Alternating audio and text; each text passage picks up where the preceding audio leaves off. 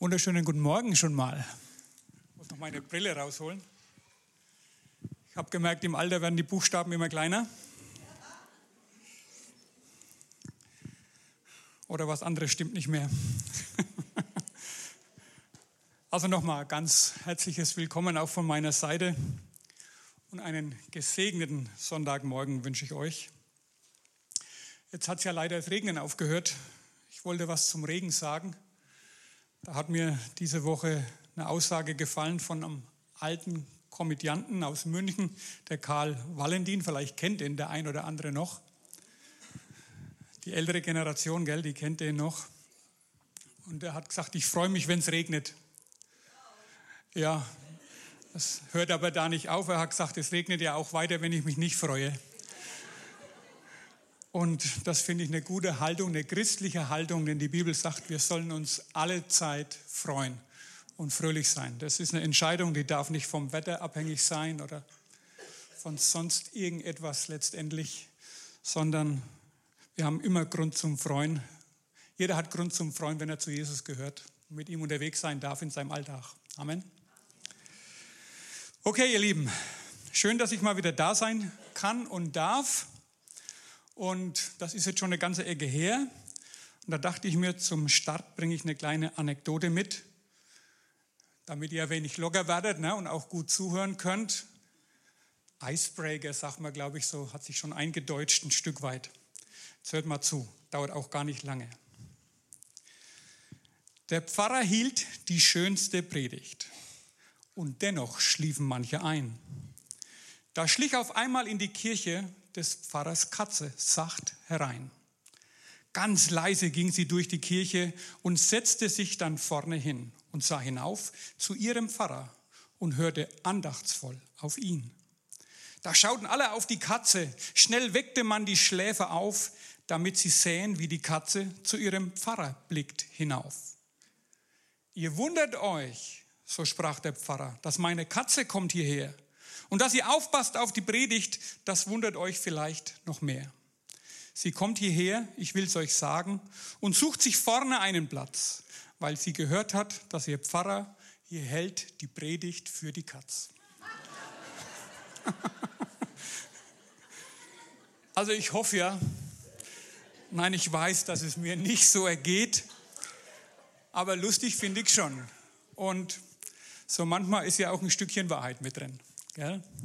Aber nicht hier bei euch und nicht hier am Sonntagmorgen, hoffe ich doch. Ich hoffe, dass ihr der wach bleibt. Wenn nicht, wäre ich zwischenrein mal laut und wecke euch schon wieder auf. Ja, eine kleine Geschichte. Wie ihr hoffentlich wisst, ist die Bibel voller Geschichten. Jesus war ein Geschichtenerzähler, das gefällt mir auch so an ihm. Aber die Bibel ist voller wahrer Geschichten, keine Märchen. Und die sind für uns heute aufgeschrieben. Die Bibel sagt uns das ganz explizit und da komme ich auch zu meiner ersten Bibelstelle gleich aus dem zweiten Timotheusbrief, Kapitel 3, Vers 16 und 17. Leider hat eure Technik nicht meine Übersetzung parat, aber das macht gar nichts. Ich lese euch die Bibelstelle aus der Neues Leben raus. Der Sinn ist aber auch von der Luther und so weiter natürlich der gleiche. Nur hier hat es mir eben gut gefallen und hilft mir in meinen Mainstream hineinzukommen. 2. Timotheus 3, die Verse 16 und 17. Da steht, die ganze Schrift ist von Gottes Geist eingegeben und kann uns lehren, was wahr ist und uns erkennen lassen, wo Schuld in unserem Leben ist. Sie weist uns zurecht und erzieht uns dazu, Gottes Willen zu tun. Durch die Schrift bereitet Gott uns umfassend vor und rüstet uns aus für alles, was wir nach seinem Willen tun sollen. Und ich finde das gewaltig, Leute, was Jesus uns durch die Bibel für ein Mega-Potenzial in die Hände gegeben hat. Nicht ins Buchregal, in die Hände gegeben hat. Und in unsere Herzen hoffentlich auch, in unseren Alltag hinein. Die ganze Schrift ist von Gott eingegeben. Und ich weiß, gerade unter leider Theologen gibt es ganz, ganz viel Bibelkritik. Und so manches wird in Frage gestellt. ob denn das mit dem Schöpfungsbericht so war und verschiedene andere Sachen. Äh, und ich hoffe, es ist niemand hier. Und wenn doch, dann hilft dir vielleicht diese Botschaft dazu, diese Predigt dazu. Irgendwelche Zweifel, die in deinem Herzen sind oder Unverständnis oder sonstiges über Bord zu schmeißen, rauszuschmeißen aus deinem Herzen und wirklich zu glauben und anzunehmen und daran festzuhalten, dass die ganze Schrift, die ganze Bibel vom ersten Mose, vom Schöpfungsbericht bis zum letzten Buchstaben in der Offenbarung von Gottes Geist eingegeben ist. Und dass sie wahr ist, dass sie die ultimative Wahrheit ist und dass sie Kraft in sich trägt, dich erkennen zu lassen, wo Schuld in deinem Leben ist, wo vielleicht Dinge sind, die Veränderung brauchen, die Erneuerung brauchen, wo dein Denken eine Erneuerung braucht, wo es vielleicht Buße braucht. Sie ist fähig, dich zurechtzuweisen, dich zu erziehen, dass auch du in allen Bereichen deines Lebens Gottes Willen umsetzen kannst. Diese Kraft steckt in der Bibel drin, Leute. Umfassend kann sie dich vorbereiten und dich ausrüsten, dass du alles tun kannst, was Gott von dir will, was er dich erkennen lässt, äh, äh, was er dich hat erkennen lassen, was deinen Alltag betrifft. All das steckt in der Bibel drin. Du kannst seinen Willen tun, auch wenn es an manchen Stellen für dich jetzt noch unmöglich scheint. Und dieses Potenzial entdecken, anzapfen, indem du die Bibel liest, indem du die Bibel hörst, indem du Predigten, gute Predigten, bibelfundierte Predigten hörst und das Gelesene und das Gehörte, dass das du versuchst im Leben anzuwenden. Ich kann dir sagen und muss dir sagen heute Morgen, diese Aufgabe kannst du nirgends hin delegieren. Da kannst du noch so viele um Gebet bitten oder sonstige Sachen irgendwie machen. Das ist ganz allein deine Aufgabe. Genauso wie es deine Aufgabe ist, deinen äußeren Menschen zu pflegen, zu hegen, zu füttern, ihm Nahrung zuzufügen, so musst du genauso deinen inwendigen Menschen, deinen geistlichen Menschen mit dem Wort Gottes füttern. Das musst du machen und das täglich. Amen. Amen. Und Leute, das gilt auch, wenn wir die Bibel so manches Mal nicht verstehen. Sie Unlogisches für uns beinhaltet. Gottes Mathematik zum Beispiel ist nicht logisch. Er sagt, du kriegst mehr, wenn du weggibst. Das ist nicht logisch, aber trotzdem wahr. Das ist Gottes Mathematik. Und manchmal führt uns das Wort Gottes auf Wege, die gehen absolut gegen den Mainstream, gegen das demokratische Denken. Hast du schon gewusst, dass die Masse nicht immer recht hat? Ja? Demokratie ist gut und ich bin dankbar, in Deutschland leben zu dürfen. Aber nichtsdestotrotz hat die Masse nicht immer recht, hat die Mehrheit nicht immer recht. Der Einzige, der immer recht hat, ist unser Gott, ist der Gott der Bibel. Die Bibel hat immer recht. Immer. Leute. Und ich hoffe, du bist immer bereit, Egal, ob du es kapiert hast, egal, ob es für dich logisch scheint, egal, ob es vielleicht Nachteile für dich mit sich bringt, vermeintlich, dass du bereit bist und dich entschieden hast, ihr immer gehorsam zu sein. Egal, was dein Gott dir sagt und was die Bibel an dich heranträgt, dass du eine Bereitschaft im Herzen hast, ihr zu gehorchen. Ich mache weiter mit dem Geschichtenerzählen. Eine Geschichte aus der Bibel, die mir groß geworden ist für euch, für, die, für den Sonntag heute, für, vielleicht für jeden Einzelnen hier. Diese Geschichte hat sich vor ca. 2500 Jahren zugetragen und ich erlaube mir die ein oder andere gestalterische Freiheit damit einzubauen und fordere euch auf, selbst dann mal nachzulesen, nachzulesen, nachzuprüfen, ob das denn stimmt, was ich euch so sage. Wo das steht, sage ich auch gleich. Die Bibelkundigen unter euch kommen eh gleich drauf. In dieser Geschichte geht es nämlich um ein weißen Kind und es wird von ihrem Cousin als eigenes Kind, als eigene Tochter angenommen. Diese Familie lebt im Exil. Flüchtlinge. Sie leben in Persien und dieses Königreich, in dem sie leben, ist riesig hat 127 Provinzen, erstreckt sich von Äthiopien bis nach Indien und wird von einem ganz jungen König namens Xerxes regiert. Spätestens jetzt wisst ihr, um wen es geht. Es geht um die Esther und um das Buch Esther, um die Geschichte von Esther und um dieses junge Waisenkind. In der Bibel wird berichtet, dass Esther außergewöhnlich hübsch war. Also wirklich, die, die muss wohl alles außen herum irgendwie in den Schatten gestellt haben. Das ist ganz wichtig für unsere Geschichte. Das persische Reich zu dieser Zeit war in der Blüte seiner Macht.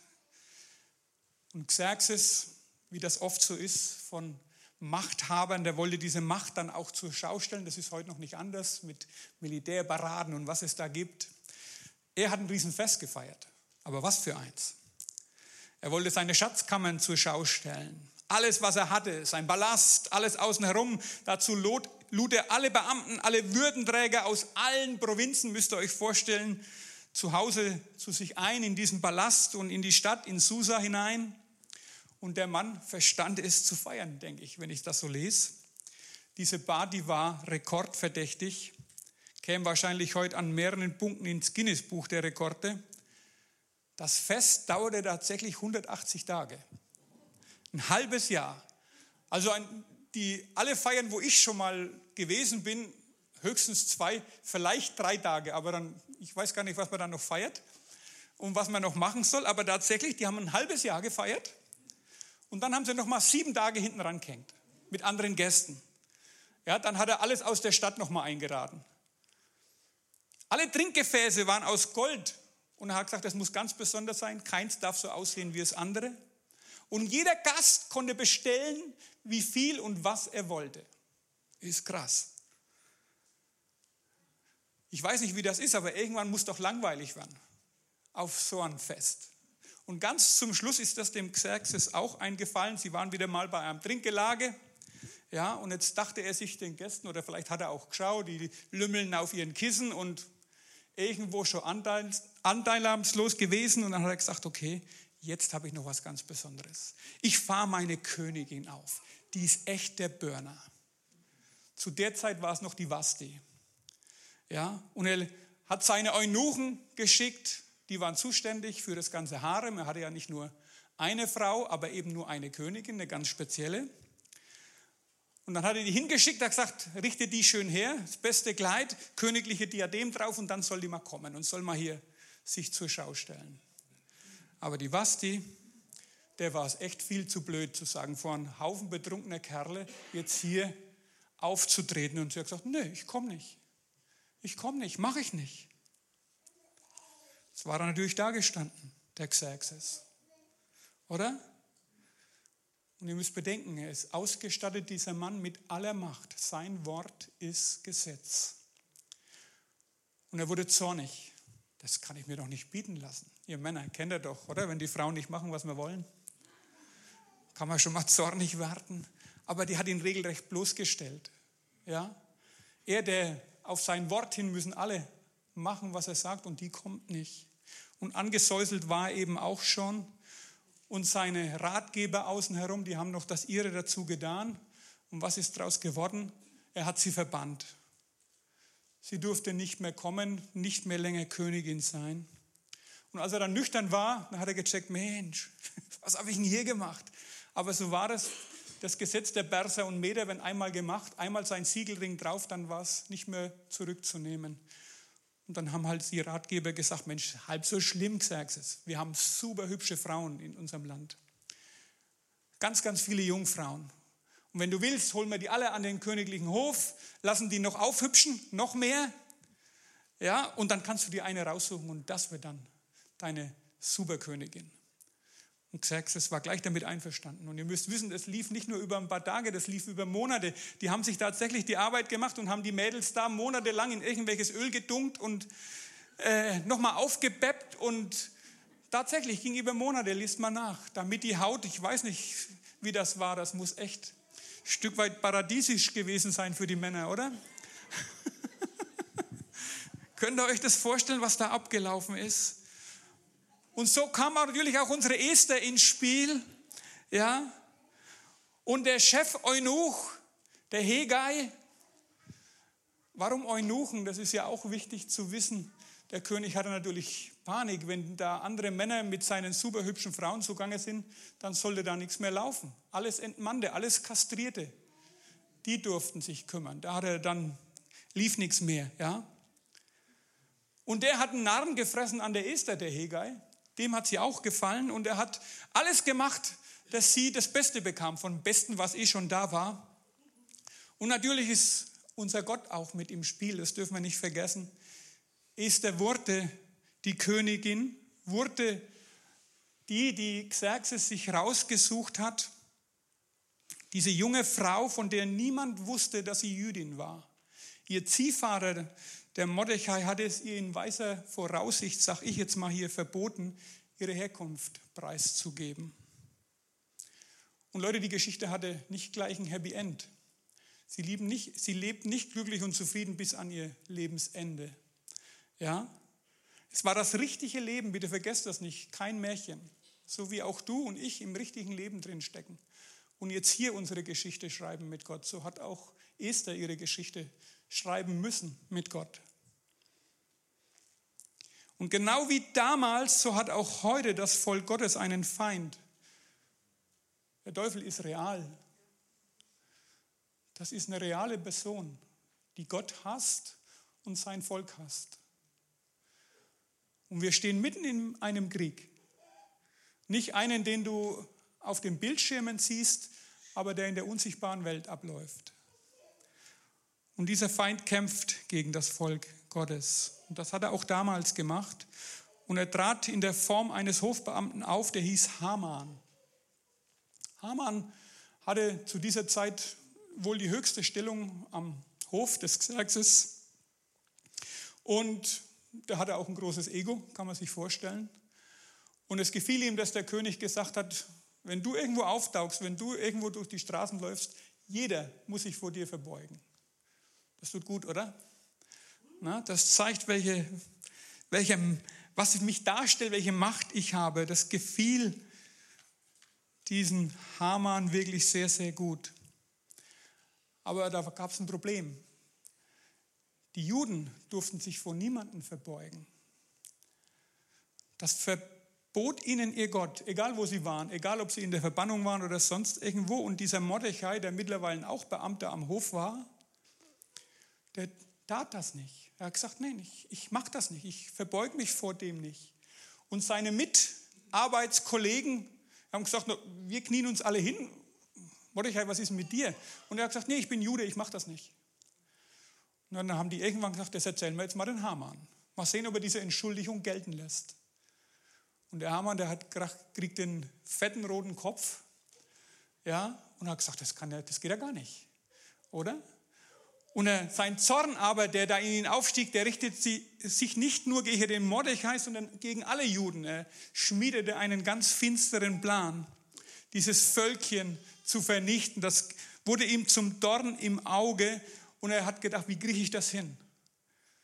Und er ging zum König. Er hatte Zugang zum König alle Zeit und hat gesagt, hey, Xerxes, da ist ein Völkchen, die haben richtig Fettkohle. Ich kann dir sagen, wenn du, da könnten wir echt was abgreifen. Und er hat eine Zahl genannt. Er hat gesagt, da sind 350 Tonnen Silber zu holen. 350 Tonnen Silber, wisst ihr, wie viel das ist? Wir müssten jetzt draußen 14, 40 Tonner. Überall Baustellen momentan, könnt ihr euch vorstellen, so große Auflieger hinten drauf und die vollgemacht mit Silber. Und dem Xerxes, seine Augen waren nicht die Dollarzeichen, das gab es noch nicht, aber das Silber, das hat er sehr wohl gesehen. Und dann war ihm alles egal. Er hat seinen Siegelring vom Finger gezogen, hat ihn den Haman gegeben und hat gesagt, ey, Haman, mach was du willst mit dem Volk, Hauptsache das Silber kommt in meine Schatzkammern. Kannst machen, wie du denkst. Und dieser Haman setzte seinen Plan um, setzte ein königliches Schreiben auf, das wurde verfasst in allen Sprachen von den 127 Provinzen, von allen Völkern, von allen Stämmen. Und er bestimmte einen Tag, an dem alle Juden im Land, klein und groß, jung und alt, umzubringen sind. und all ihr Besitz soll beschlagnahmt werden. Ein Tag. Dieses Schreiben wurde überall ausgehängt, wurde ausgerufen. Ihr könnt euch vorstellen, was das ausgelöst hat. Und der Mordechai hat das natürlich auch gleich mitgekriegt. Und was hat der gemacht? Ihr müsst immer, versucht immer euch das herzuholen. Das hat was mit uns zu tun, diese Geschichte. Was macht er nun? Versucht er auch durch irgendwelche Machenschaften, durch irgendwelche Tricks, durch irgendwelche Dinge, irgendwelche auch dunklen Pläne sein Volk zu befreien? Nein, das macht er nicht. Er zieht Trauerkleider an. Er läuft weinend und klagend durch die Straßen von Susa bis zum Ballasttor, bis dahin, wo Esther wohnt. Und dort bleibt er. Ich kürze jetzt etwas ab, damit wir noch zum Kern der heutigen Predigt, zum Kern dessen, was ich dir, was ich euch, was ich jeden Einzelnen ganz speziell noch mitgeben will. Deswegen kürze ich ab. Dieser Mordechai informiert die Esther über Hamans Plan und er bittet um Fürbitte beim König von ihr. Er sagt, geh du zu deinem Mann und sag ihm, was da los ist. Und was ist die erste Reaktion von Esther? Dazu müsst ihr wissen, diese Machthaber damals wie heute haben Riesenangst um ihr Leben. Und der Mordechai hat ein paar Monate vorher schon mal einen Anschlag verhindert von zwei Eunuchen, die dem König ans Leder wollten. Ja, und deswegen hat, haben die das so gemacht, der Xerxes hat so gemacht, in seinem inneren Hof, in seinem Ballast, wo er war, wo er sich aufgehalten hat, da konntest du nicht einfach hin. Konntest nicht einfach die Ballasttür aufmachen und sagen, hallo Xerxes, ich habe da mal was. Sobald du das gemacht hast, war dein Tod besiegelt. Jeder, der ungerufen zum König kam, wurde sofort hingerichtet. Außer er streckte dir sein königliches Zepter entgegen. Selbst die Esther, sagt sie, ich, ich wurde schon einen ganzen Monat nicht mehr zu ihm gerufen. Ich kann da nicht einfach hin. Das bedeutet meinen Tod. Und ich darf dir sagen, liebes Kind Gottes, wenn solche Nachrichten manchmal kommen, vielleicht eine Diagnose, vielleicht Arbeitslosigkeit, finanzielle Schwierigkeiten, Beziehungsstress, irgendetwas, irgendwas, was nicht schön ist. Die erste Reaktion, die dann kommt, und die ist auch normal, ist Furcht, ist Angst. Also denk nicht, dass du da verkehrt bist. Das ist normal erstmal. Jesus hat gesagt, in der Welt habt ihr Angst. Als wenn er da einen Punkt gemacht hätte, weiß ich nicht. Aber hat er nicht. Er hat gesagt, aber seid getrost, ich habe diese Welt überwunden. Sprich, alles, was dir begegnen kann, muss an mir vorbei, muss über meinen Schreibtisch und du hast keinen Grund zu fürchten. Mindestens 365 Mal, ich glaube sogar 366 oder noch mehr, denn das Schaltjahr hat er nicht vergessen, steht in der Bibel, fürchte dich nicht, hab keine Angst. Ja? Wenn du mit Jesus unterwegs bist, wenn er dein König und Herr ist, hast du, auch wenn die erste emotionale Reaktion Angst ist, doch keinen Grund, dich von Angst lähmen zu lassen und niederdrücken zu lassen. Du kannst sofort zu deinem König Jesus gehen. Aber das war eben bei der Esther auch so. Sie hat erstmal abgelehnt. Und dann sagt ihr Mordechai, was in Gottes Augen Sache ist. Und ihr Lieben, die folgenden zwei Sätze sind die Kernaussagen für die heutige Botschaft. Esther 4, Vers 14. Ich lese uns das wieder aus der Elberfelder, die habt ihr nicht, aber macht nach wie vor nichts. Auf diese Reaktion der Esther, ich gehe erstmal nicht, mache ich nicht, sagt er ihr, wenn du zu diesem Zeitpunkt wirklich schweigst, so wird Befreiung und Rettung für die Juden von einem anderen Ort her erstehen. Du aber und das Haus deines Vaters, ihr werdet umkommen. Und wer erkennt, ob du nicht gerade für einen Zeitpunkt wie diesen zur Königswürde gelangt bist?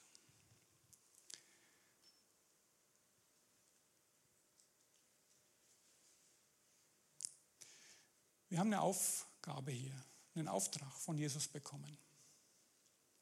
Wir sollen Botschafter an seiner Stadt sein. Jeder da, wo er hingestellt ist. Es geht um Menschen da draußen, verlorene Menschen. auch wenn sie mit einem fetten Auto rumfahren, ein dickes Haus haben, Wohnung haben, Arbeit haben, Konto gefüllt ist, Familie augenscheinlich gut aussieht, wenn sie Jesus nicht haben, gehen sie verloren. Gehen sie geradewegs in die Hölle. Und wir haben den Auftrag von Jesus bekommen, hier einen Unterschied zu machen und ihnen vorzuleben und wenn es passt, auch zu sagen, da ist ein Gott, der dir deine Sünden und Schuld vergeben will, der dich retten will, der alles gemacht hat, der dich liebt, der am Kreuz von Golgatha für dich gestorben ist. Und das soll unser Leben widerspiegeln, diese Botschaft, das Evangelium. Und wenn wir schweigen, Leute, wenn du schweigst in deiner Familie, in deiner, auf deinem Arbeitsplatz, in deiner Schule, in dein, wo du auch immer bist, in deinem Leben einfach, wird Jesus versuchen, jemand anders zu finden. Aber er würde gern dich gebrauchen. Und die Quintessenz für uns heute, für dich und für mich heute, hör mal gut zu. Jesus wollte dich in deiner Familie, da wo er dich hat hinein äh, geboren, äh, geboren lassen hat, da wo du drin bist. Ja, er wollte dich da in dieser Familie. Er wollte dich mit deinem Geschlecht, mit deinen Begabungen, mit allem, was dich ausmacht und das jetzt und hier in dieser Zeit, in dieser Generation. Du bist hier und jetzt genau richtig. Auch in dieser Gemeinde, wenn du hier dazugehörst. Jesus hat dich berufen und er hat die besten Pläne und Gedanken für und über dich. Jesus liebt dich. Und das ist nicht, hoffentlich nicht nur ein Magnethalter an deinem Kühlschrank oder ein Lesezeichen in der Bibel oder einem anderen Buch. Das ist nicht eine platte Aussage von Gott, das ist untermauert, unterfüttert. Er hat bewiesen, dass er dich liebt. Er ist für dich gestorben. Wenn du der Einzige gewesen wärst hier, wäre er für dich gekommen und auf Golgatha gestorben. Er liebt dich. Jesus will und kann dich gebrauchen. Und das ganz, ganz, ganz, ganz oft mitten in deinem Alltag. Zu 99 Prozent in deinem Alltag.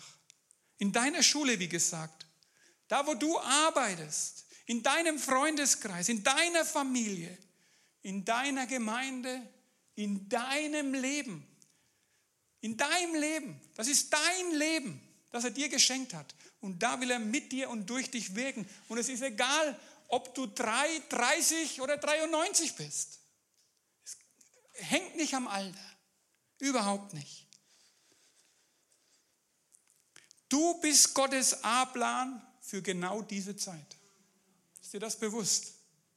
Mit dir will er sein Reich bauen, durch dich will er verlorene Menschen erreichen. Manchmal durch ein schlichtes Lächeln, durch eine freundliche Geste und manchmal auch durch mehr. Aber ihr Lieben, das Mehr muss man sich, so glaube ich, in unserer westlichen Gesellschaft manchmal verdienen. Versteht mich recht, die Bibel, so wie ich das verstehe, sagt, wenn sie euch fragen nach der Hoffnung in euch, dann gebt ihnen Antwort. Wir Christen neigen manches Mal dazu, Fragen zu beantworten, die uns noch gar nicht gestellt wurden. Ja? Bibelstellen den Leuten manchmal um die Ohren zu schmeißen, die gar nicht wissen, was wir eigentlich wollen von ihnen, weil sie an unserem Leben noch gar nicht gesehen haben, dass da Jesus da ist, dass sie die Bibel Jesu in deinem Leben, die du bist, noch gar nicht gesehen haben und manchmal durchstreichen wir mit unserem Leben das, was wir da weitergeben wollen. Ich will niemandem zu nahe treten. Hör selber, was der Heilige Geist dir heute Morgen sagt.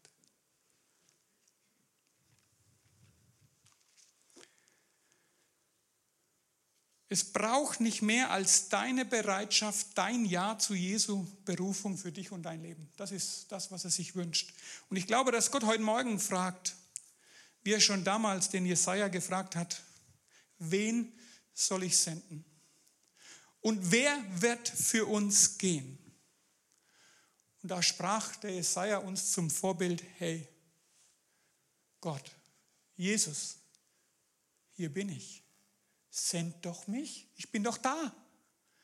Ich bin der, der weiß, wie, wie meine Familie tickt. Ich bin der, der Beziehungen schon hat in, in meinem Alltag. Ich bin der, der dort zum Einkaufen geht und der die und die Menschen kontaktieren kann. Sende doch mich. Gebrauch doch mich. Mit all meiner Schwachheit, mit all meinen Fehlern. Mit allem, wo ich schon versagt habe. Mit allem, wo ich noch nicht perfekt bin. Und das will er. Er sucht nicht die Perfekten. Er sucht die, die sich rufen lassen. Vielleicht hast du deine Berufung auch schleifen lassen, hast sie vernachlässigt. Andere Bereiche deines Lebens sind wieder in den Vordergrund gerückt. Prioritäten haben sich verschoben oder du hast zugelassen, dass sie sich verschoben haben. Ich sage dir, das macht gar nichts.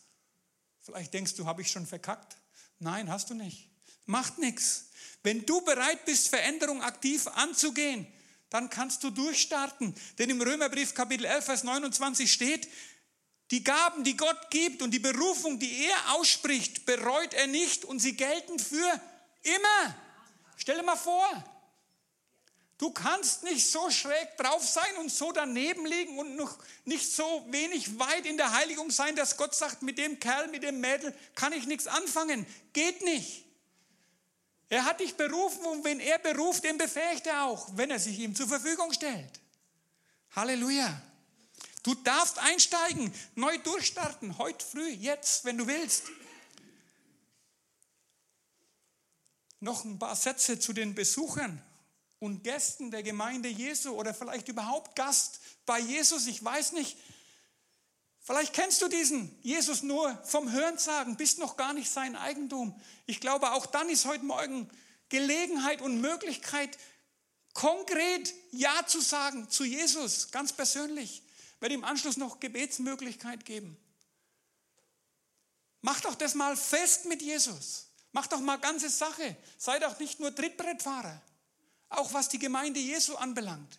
Das ist ein Leib, das ist ein Körper. Da kannst du nicht einfach nur sagen, ich guck mal zu, wie die das machen. Jesus will, dass du fest dabei bist. Wie sieht's aus? Nimmst du deine Berufung an oder soll er sich jemanden anderen suchen? Wie bei Esther würde er das tun, aber nur sehr ungern. Denn du bist seine erste Wahl. Du bist sein Unikat. Mit dir will er all das tun, was du am besten tun kannst. Ich sag's dir nochmal, du bist genau richtig. Du bist genau richtig. Ich hoffe, du weißt das jetzt. Und übrigens hatte unsere Geschichte doch noch ein Happy End. Und dann damit schließe ich. Xerxes ließ seine Frau zu sich kommen, er streckte ihr das königliche Zepter entgegen. Esther deckte das Komplott gegen ihr Volk klug auf.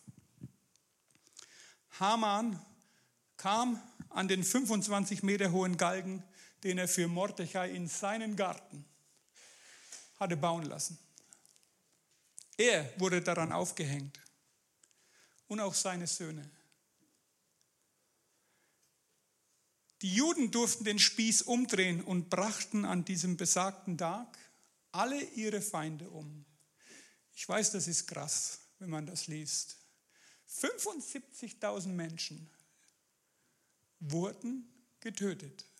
Feinde Gottes. Das ist auch die Konsequenz dessen, ohne Gott unterwegs zu sein oder sich sogar gegen das Evangelium zu stellen. Ihr Leben. Bis auf den heutigen Tag feiern die Juden dieses Geschehen mit dem sogenannten Purim-Fest.